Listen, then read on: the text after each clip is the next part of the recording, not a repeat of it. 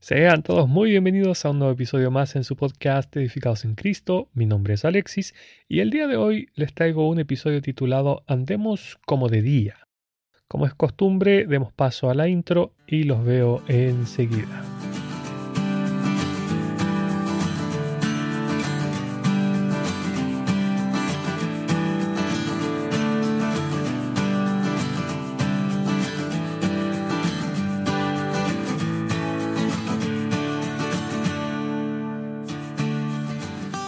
Dice así la palabra de Dios, andemos como de día, honestamente, no en glotonerías y borracheras, no en lujurias y lascivias, no en contiendas y envidias.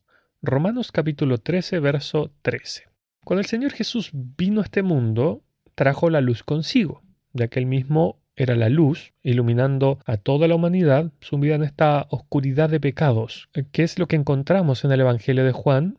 Voy a leer, dice, en él estaba la vida, y la vida era la luz de los hombres. Aquella luz verdadera que alumbra a todo hombre venía este mundo. En el mundo estaba, y el mundo por él fue hecho, pero el mundo no le conoció. Esto es el Evangelio de Juan, capítulo 1, versículos 4, 9 y 10. Así que mientras nuestro Señor Jesús vivió en la tierra, hubo luz, o sea, era de día. El ser humano podía ver por primera vez cuál era su situación espiritual, ya que, como sabemos, nosotros necesitamos la luz para poder ver.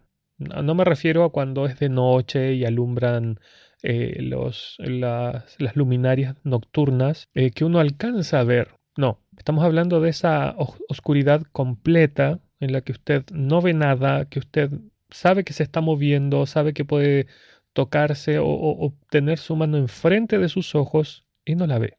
Una oscuridad densa que casi es palpable, a esa oscuridad espiritual es en la que me refiero y en la cual estaba sumido este mundo. Sin embargo, cuando el Salvador terminó su obra aquí en la tierra, ascendió a los cielos, que es lo que se nos dice en la palabra de Dios en, en el capítulo 1 de Hechos, a sentarse a la diestra del Padre, y de esta forma volvió la noche espiritual a este mundo, aunque no completamente. El Señor Jesús dijo en este mismo Evangelio de Juan, Me es necesario hacer las obras del que me envió, entre tanto que el día dura, la noche viene, cuando nadie puede trabajar. Entre tanto que estoy en el mundo, luz soy del mundo.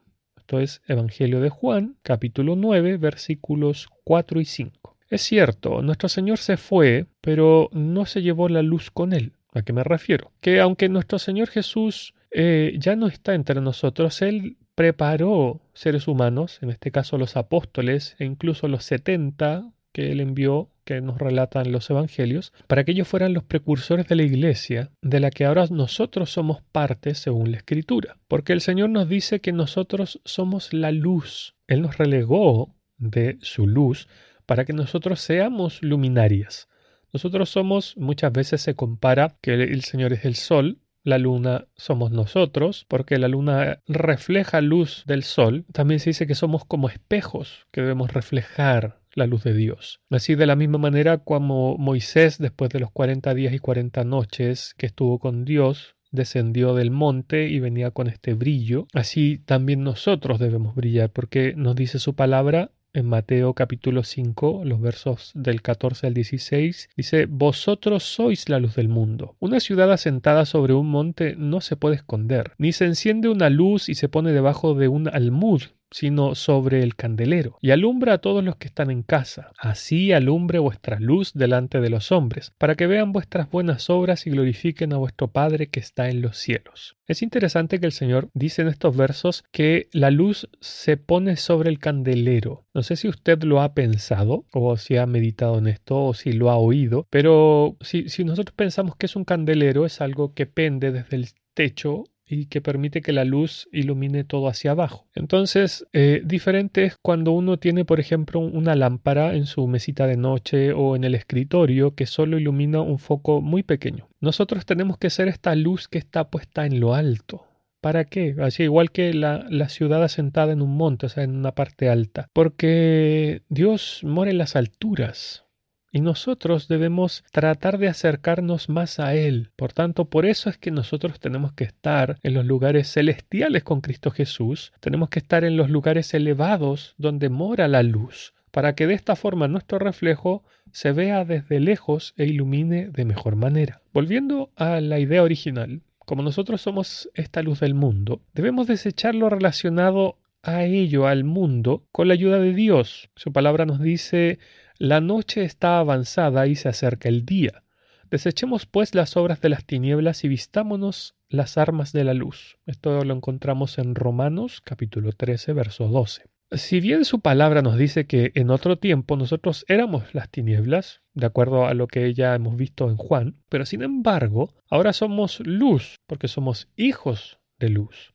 Y como tales debemos comportarnos de acuerdo a cómo se comportó la luz en este mundo, lo cual suena hasta lógico, que es precisamente el mandato que recibimos del apóstol Pablo en Efesios 5.8, donde nos dice, porque en otro tiempo erais tinieblas, mas ahora sois luz en el Señor. Andad como hijos de luz. Dios nos manda que andemos como de día, porque es de día cuando se puede trabajar, cuando se está en la claridad para ver lo que estamos haciendo, los demás pueden vernos, aunque hay muchos cristianos que aún viven como si permaneciesen en las tinieblas o como si Dios no los pudiese ver. Muchas veces pensamos que como no estamos congregados en, tal o cual iglesia local y hacemos X cosa en lo secreto de nuestros hogares o donde nadie nos ve, pensamos que Dios no nos vio.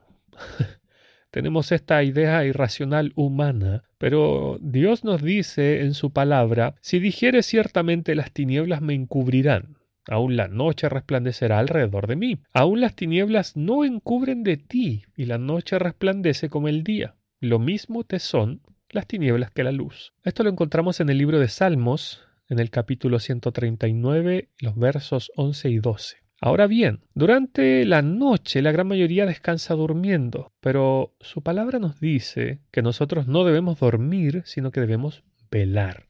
O sea, a ver, no me refiero que vamos a sufrir de privación de sueño, no, estamos hablando a nivel espiritual, porque nos dice su palabra, velad y orad para que no entréis en tentación. El espíritu la verdad está dispuesto, pero la carne es débil. Palabras del Señor en el Evangelio de Mateo, capítulo 26, verso 41. Nosotros en todo momento tenemos que estar atentos, tenemos que estar velando. ¿Por qué? Porque tenemos tres enemigos que en cualquier momento nos pueden atacar.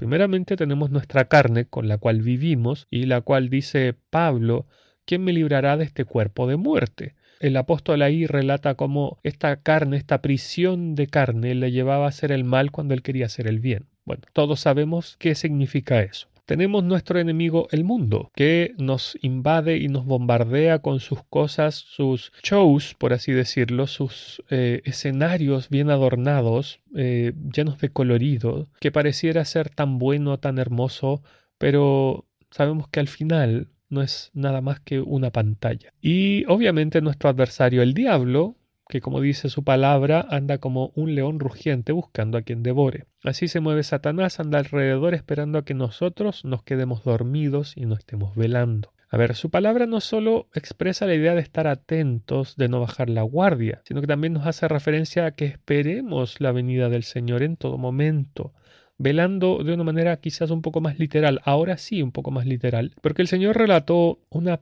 pequeña parábola, pequeñita, cortita, que dijo Bienaventurados aquellos siervos a los cuales su Señor, cuando venga, halle velando. De cierto os digo que se ceñirá y hará que se sienten a la mesa y vendrá a servirles. Y aunque venga a la segunda vigilia, y aunque venga a la tercera vigilia, si los hallare así, bienaventurados son aquellos siervos.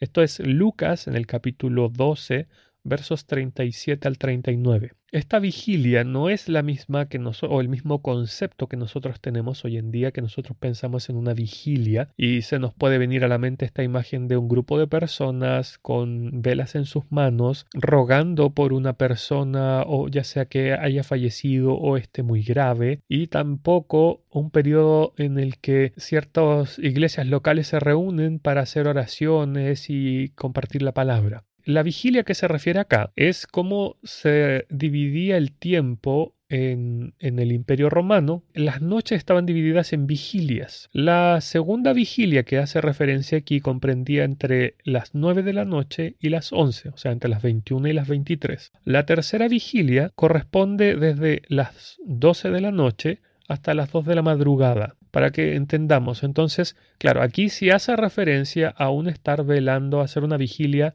a dejar de dormir físicamente. Y aquí Dios dice que el, cuál va a ser el premio, que Él mismo va a venir a servirnos a la mesa si es que cuando Él venga nos haya haciendo de esta forma para concluir, así que hermanos, nosotros necesitamos andar de día, porque es durante el día donde nadie puede ocultar lo que hace, porque su palabra nos dice que debemos vivir honestamente, o sea, sin ocultar nada, siendo transparentes delante de Dios, sin dobleces, o sea, no teniendo un doble estándar, una doble cara, que en la iglesia local nos vemos muy santos, muy serios, muy llenos de gozo y alegría, y en la casa resulta que somos amargados, llenos de iras y gritones, todo lo opuesto, el antónimo a lo que mostramos en la iglesia local. Además, algo muy importante, queridos hermanos, es que nosotros debemos recordar que ya no vivimos para agradarnos a nosotros mismos, sino que debemos vivir para Dios, porque el Señor Jesús nos dio el ejemplo. Él dijo, yo no he venido para hacer mi voluntad, yo no he venido para ser servido. El Señor Jesús vivió para cumplir y hacer la voluntad de su Padre. Pablo nos dice en Filipenses 1:21, porque para mí el vivir es Cristo y el morir es ganancia. Esa debe ser nuestro pensamiento, ese debe ser, esa debería ser nuestra manera de vivir. Ya no vivo yo, mas vive Cristo en mí.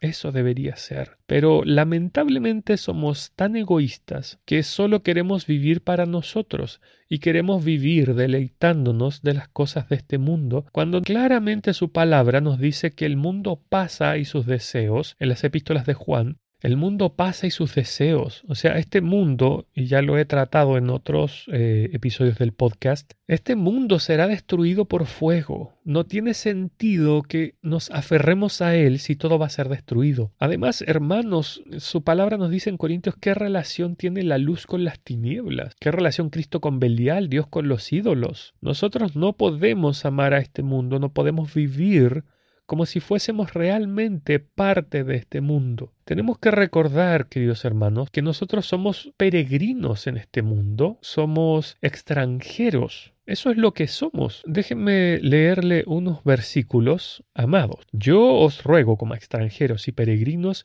que os abstengáis de los deseos carnales que batallan contra el alma, manteniendo buena vuestra manera de vivir entre los gentiles para que en lo que murmuran de vosotros, como malhechores, glorifiquen a Dios en el día de la visitación al considerar vuestras buenas obras. Esto es Primera de Pedro, capítulo 2, versículos 11 y 12. Tenemos que entender que cuando uno es extranjero, no sé si usted ha viajado fuera de su país de origen, pero cuando uno es extranjero, ya sea incluso de visita, obviamente cuando se queda para vivir es mucho más. Uno va a darse cuenta que la gente hace cosas diferentes, actúa de manera distinta y que pasan cosas que no pasan en su país de origen. Y ahí es cuando nosotros tenemos dos opciones. O nos adaptamos a esto que estamos viendo, esto nuevo, o conservamos las maneras de nuestro país de origen. ¿Cuál es la idea? ¿Qué es lo que nos dice Pedro acá?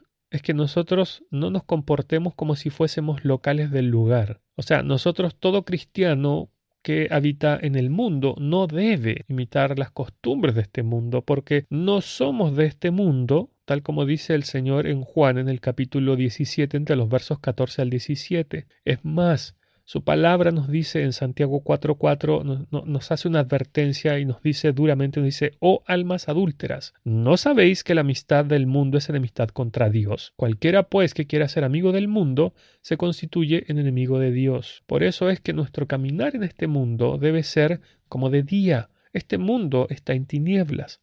Nosotros estamos eh, de día porque conocemos a la luz de este mundo que es Dios y nosotros tenemos que reflejar esa luz. Es cierto, no podemos aislarnos del mundo como lamentablemente una de las religiones más importantes de este planeta lo hace o lo hacía, no sé, desconozco si aún lo hacen, viviendo en los monasterios, apartados físicamente de este mundo. No, Dios no nos mandó a eso porque le dijo a su Padre, no quiero que los quites del mundo, yo quiero que los guardes del mundo. Eso es lo que él, oraba a su Padre. Entonces, nosotros, claro que tenemos que vivir entre las tinieblas, pero nosotros no tenemos que vivir como si fuésemos parte de las tinieblas. Esa es la diferencia. Entonces, hermanos, ¿cuál es la idea? Que nosotros andemos de día realmente, no con doble estándar, no con doble cara, no que, como decía hace un rato, en la iglesia nos comportamos de una forma y en casa de otra. No podemos en el trabajo ser de una forma y tener, comportarnos y ser amigos de todas estas personas y reírnos de sus groserías y luego en la iglesia o en la casa mostrarnos muy santos. El Señor nos ve en todo lugar y tenemos que recordar que hay una gran nube de testigos que nos está mirando. No solo nos observa Dios, pero también están las huestes de oscuridad que están pendientes de lo que nosotros hacemos. ¿Por qué? Porque cada vez que nosotros pecamos, le damos lugar al diablo para que él pueda entrar en nuestras vidas. Y es cierto, Satanás está esperando que nosotros bajemos la guardia para él meterse pero con todo su ejército y destruir nuestras vidas, porque él no viene a hacer nada bueno, él solo viene a destruir, a robar, como dijo el Señor. Por eso el Señor nos da este consejo y nos dice que seamos sabios para vivir como de día, ¿Por qué? Porque Él no quiere que Satanás gane terreno en nuestras vidas y de esta forma ver coartada nuestra libertad en Cristo. Bueno, hermanos, hasta aquí este episodio. Quiera el Señor bendecirles a cada uno de ustedes, oyentes, donde sea que usted esté escuchando este podcast. Que esta palabra haya sido de edificación y sobre todo le haya hecho meditar. Quiera que el Señor le guarde, le bendiga. Les envío un abrazo a la distancia.